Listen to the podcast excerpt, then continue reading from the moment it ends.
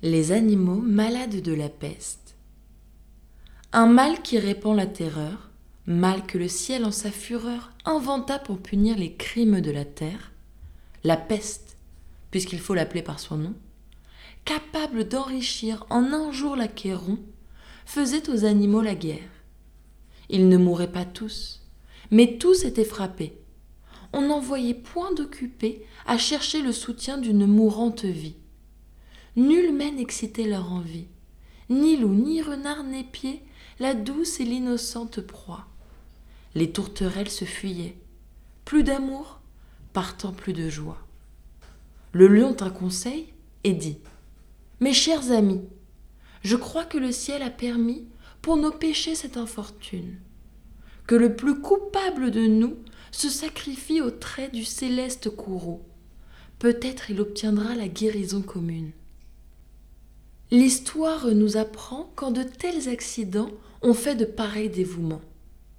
Ne nous flattons donc point, voyons sans indulgence l'état de notre conscience. Pour moi, satisfaisant mes appétits gloutons, j'ai dévoré fort ce mouton. Que m'avait-il fait? Nulle offense.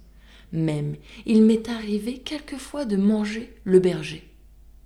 Je me dévouerai donc, s'il le faut, mais je pense qu'il est bon que chacun s'accuse ainsi que moi, car on doit souhaiter, selon toute justice, que le plus coupable périsse.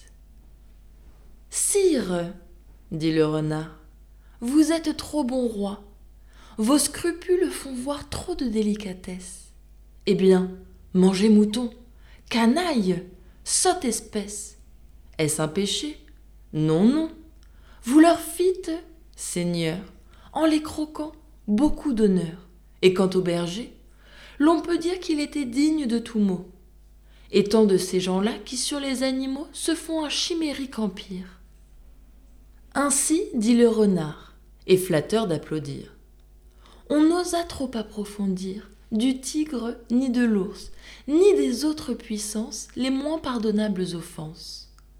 Tous les gens querelleurs, jusqu'au simple matin, au dire de chacun, étaient de petits saints. L'âne vint à son tour et dit J'ai souvenance qu'en un pré, de ne passant, la faim, l'occasion, l'herbe tendre, et je pense quelques diables, aussi me poussant, je tondis de ce près la largeur de ma langue. Je n'en avais nul droit, puisqu'il faut parler net. À ces mots, on cria à Haro sur le baudet. Un loup, quelque peu clair, prouva par sa harangue qu'il fallait dévouer ce maudit animal, ce pelé, ce galeux, d'où venait tout leur mal. Sa pécadille fut jugée un cas pendable.